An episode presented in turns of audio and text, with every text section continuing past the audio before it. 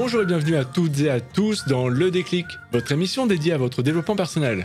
Je suis Cédric Potard, life coach certifié, et mon objectif aujourd'hui dans ce podcast est de vous fournir un maximum d'outils et d'informations pour vous accompagner dans votre épanouissement, et bien entendu atteindre ce fameux déclic. Pour ce deuxième épisode, j'ai choisi de parler du regard des autres et de l'impact souvent très négatif que ça peut avoir sur notre vie. Alors pourquoi a-t-on peur de ce que les autres pensent? Est-ce réellement si important? Et surtout, comment s'en libérer? C'est ce qu'on va voir tout de suite. Pendant des années, j'ai souffert du regard des autres, de ce qu'ils pensaient, de la façon dont ils me jugeaient, ou du moins c'est ce que moi je pensais. J'avais envie de me sentir accepté. Après tout, c'est logique en tant qu'être humain de vouloir être en groupe. C'est dans notre évolution naturelle. Notre relation aux autres est essentielle pour notre équilibre psychique et émotionnel. Pourtant, il arrive que nous nous sentons bloqués dans notre relation aux autres. Le problème, c'est que cette peur me privait de beaucoup de bons moments avec mon entourage. Alors, je préférais rester dans mon coin pour ne pas déranger, ou bien pour ne pas décevoir. Parfois, la peur de l'opinion des autres nous inhibe complètement et nous empêche d'être nous-mêmes. Cela nous empêche aussi de montrer nos bons côtés, de peur d'être rejetés. On préfère être lisse et faire profil bas pour ne pas heurter les autres, mais au fond, c'est nous qui souffrons de cette situation. Cela peut entraîner une anxiété élevée chez certains individus, car on ne voudrait pas se mettre dans une situation désagréable et, et chaque nouvelle rencontre pourrait être une source de nouveaux problèmes. Dans certains cas, cette peur engendre une pathologie appelée la blémophobie, ou encore l'anxiété sociale. Bref, peut-être comme moi, vous vous sentez constamment jugé, voire critiqué par les autres et que cela pourrit votre vie. Je souhaite au cours de ce podcast vous apporter des réponses qui, je l'espère, vont vous aider à vous libérer enfin et vous donner envie de passer à l'action pleinement. Mais finalement, pourquoi a-t-on peur du regard et du jugement des autres? Premièrement, car on pense être le centre du monde. Et oui, de par sa nature, l'être humain est égocentrique, voire beaucoup chez certaines personnes.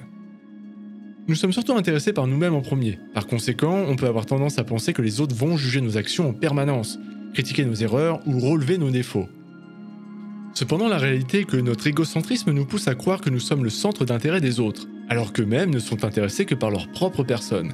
Finalement, c'est assez ironique de constater que chacun est le centre de sa propre attention. C'est notre auto-jugement sur nous-mêmes que nous voyons, et non le jugement des autres. Le deuxième point, c'est parce que l'on souhaite plaire à tout le monde. C'est un syndrome que j'ai bien connu, le sentiment de vouloir être apprécié pour être accepté. Cela inclut des peurs derrière, comme la peur de déplaire ou d'être critiqué ou bien rejeté. C'est à ce moment qu'on cherche la validation à tout prix, au risque de lisser sa propre personnalité et de ne pas dire ce qu'on pense et de ne pas s'affirmer. Le problème majeur dans cette approche, c'est de laisser les autres nous définir. On manque d'authenticité et notre rapport à notre entourage est faux. Souvent signe d'une mauvaise estime de soi, c'est une voie dangereuse et destructrice sur le long terme. Comme on dit, vouloir plaire à tout le monde, c'est vouloir plaire à n'importe qui. La troisième raison, c'est l'amalgame qu'il existe entre la personne et les comportements de cette personne. C'est une erreur assez commune lorsque l'on reçoit un jugement ou une critique, on a tendance à le prendre trop personnellement, car on croit que les autres nous jugent en tant qu'être humain et remettent en question notre existence. Cependant, la réalité est que les autres jugent nos comportements, nos actions et non notre personne. D'ailleurs, c'est intéressant de remarquer que nous faisons exactement la même chose concernant les personnes de notre entourage. Si on se met à juger un collègue, c'est bel et bien son comportement qu'on remet en cause, et non la personne elle-même. Lorsque l'on reçoit un feedback, c'est essentiel de bien faire la distinction entre la personne que je suis et les comportements qu'on peut me reprocher. La quatrième et dernière raison, les autres nous renvoient nos propres insécurités. C'est assez paradoxal de constater que plus les personnes ont peur du regard des autres, plus elles portent des jugements sur les autres, mais surtout sur elles-mêmes. Nous sommes le reflet de nos propres pensées. Si on passe nos journées à juger ce que font les autres, on finit par croire que les autres font la même chose. C'est aussi la conséquence d'une mauvaise estime de soi, comme je l'ai expliqué plus tôt. On ne s'accepte pas soi-même, on ne se valorise pas et on ne sait pas s'estimer avec justesse.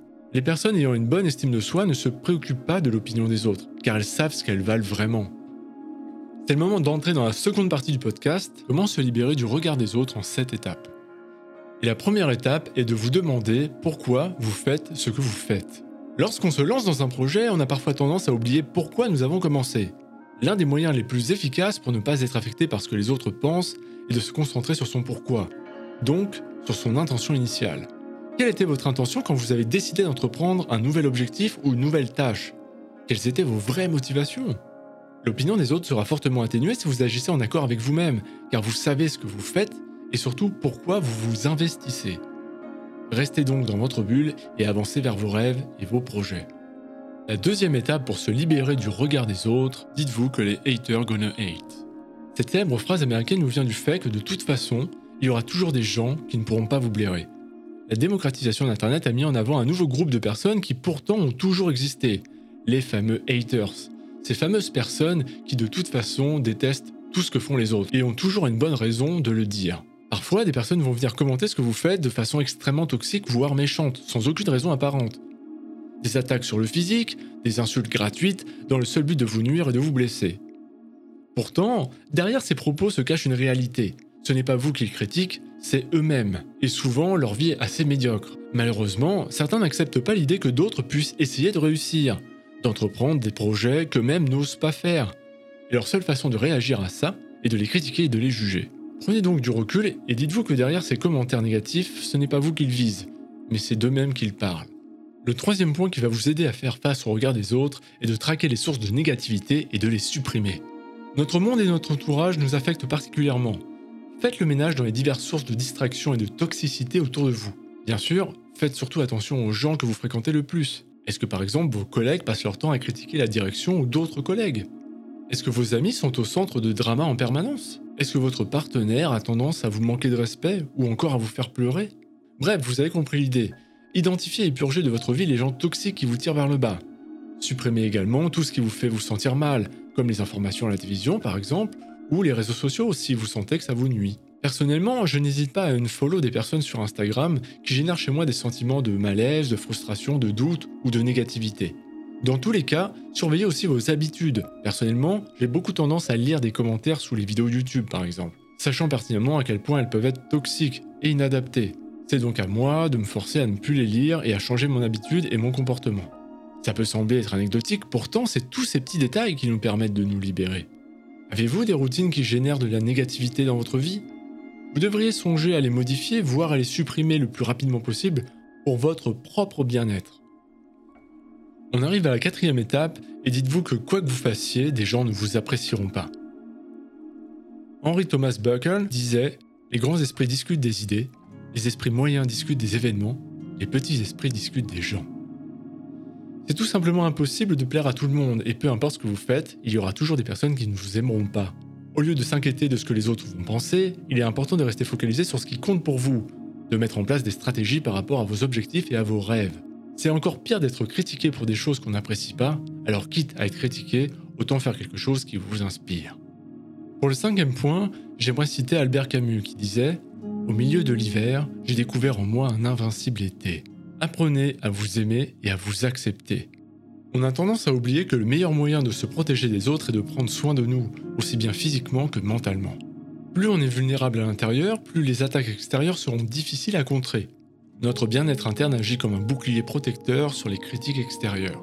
Commencez par créer des routines de bien-être qui améliorent votre estime de soi. Prenez du temps pour vous et surtout écoutez vos besoins, écoutez ce que vous dit votre corps et vos émotions. Par exemple, vous pouvez choisir de méditer, de lire un bon livre ou de manger un bon plat équilibré qui vous fait plaisir. Ce qui importe est de prendre régulièrement du temps pour soi et de retomber amoureux de vous-même chaque jour. Le sixième point peut paraître un peu déroutant, mais dites-vous qu'un jour, vous ne serez plus là. Une chose est sûre, la vie est trop courte pour nous soucier des critiques des autres. La crise sanitaire a montré à tout le monde à quel point nous pouvons vivre des périodes instables et imprévisibles. Vous êtes peut-être effrayé à l'idée de vous lancer dans de nouveaux projets, et je le suis aussi. Et c'est normal, et sûrement sain, mais on ne vit qu'une fois, alors efforcez-vous de rester focalisé sur des objectifs qui comptent pour vous, et lancez-vous dans ce qui vous fait peur. Alors je sais, c'est toujours facile dit comme ça, et pourtant je remarque que tout ce qui compte vraiment pour nous se situe au-delà de nos peurs. N'ayez pas de regrets et ne vous empêchez pas d'agir sous prétexte que les autres n'approuveront pas. Faites ce qui vous semble juste et n'abandonnez jamais. Faites de votre vie une source d'inspiration pour vous et pour les autres. Et enfin, le septième et dernier point, apprenez à vous connaître. Lorsque j'ai choisi mon précédent métier, je n'ai pas suffisamment pris en considération ce qui était vraiment important pour moi.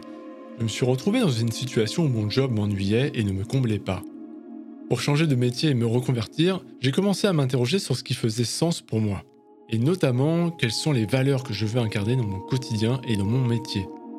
C'est ce qui m'a permis de faire face aux critiques et aux doutes concernant mon changement d'orientation professionnelle. Quand j'ai commencé mon blog et mon podcast, je savais que mon besoin de partager et d'aider les autres allait être comblé. Par conséquent, il a été facile pour moi de continuer à écrire et à produire des podcasts, même si j'avais des doutes sur mes capacités à le faire. J'ai simplement voulu me lancer dans l'aventure et voir ce que ça donnait. Pour devenir authentique et vivre une vie épanouissante, on a besoin d'être connecté à nous-mêmes et à nos valeurs, c'est-à-dire tout ce qui compte vraiment pour nous. Apprendre à se connaître, c'est aussi apprendre à s'accepter et à se valoriser. Voilà pourquoi j'encourage la connaissance de soi. Savoir ce qui compte pour vous permet de mettre en lumière les choix qui sont vraiment importants, et par conséquent de décider de vivre en accord avec vous-même. J'aimerais résumer les 7 étapes nécessaires pour se libérer du regard des autres. Première étape, demandez-vous pourquoi vous faites ce que vous faites. Deuxième étape, dites-vous qu'il y aura toujours des haters. Troisième étape, traquez les sources de négativité et supprimez-les de votre vie. Quatrième étape, même si vous faites de votre mieux, on ne peut pas plaire à tout le monde. Cinquième étape, apprenez à vous aimer et à vous accepter. Sixième étape, un jour, dites-vous que vous ne serez plus là. Et pour finir, apprenez à vous connaître. Nous sommes tous affectés par l'opinion qu'on nous porte et les critiques qu'on reçoit. Mais ça ne doit pas devenir une raison pour nous empêcher de vivre.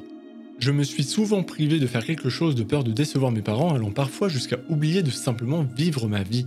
C'est tout à fait normal de se tromper et de rebrousser chemin lorsque l'on s'est aventuré dans une mauvaise direction. Et c'est comme ça qu'on apprend et qu'on progresse. Lorsque je regarde mes erreurs passées, je remarque que j'ai souvent été jugé ou critiqué pour des choses qui n'avaient pas vraiment d'importance à mes yeux. Cela peut sembler ironique, mais ça m'a permis de comprendre que quoi que je fasse, je serai critiqué, et vous aussi. C'est pourquoi aujourd'hui je préfère vivre en accord avec ce qui compte pour moi. Pas toujours facile certes, mais au moins j'ai la satisfaction d'avoir la sensation de faire quelque chose d'utile qui me remplit de joie. Le podcast arrive à sa fin et je tiens à vous remercier de m'avoir écouté jusqu'ici. Et d'ailleurs, il sera bientôt accessible sur toutes les plateformes de podcast classiques comme Apple, Spotify et Deezer.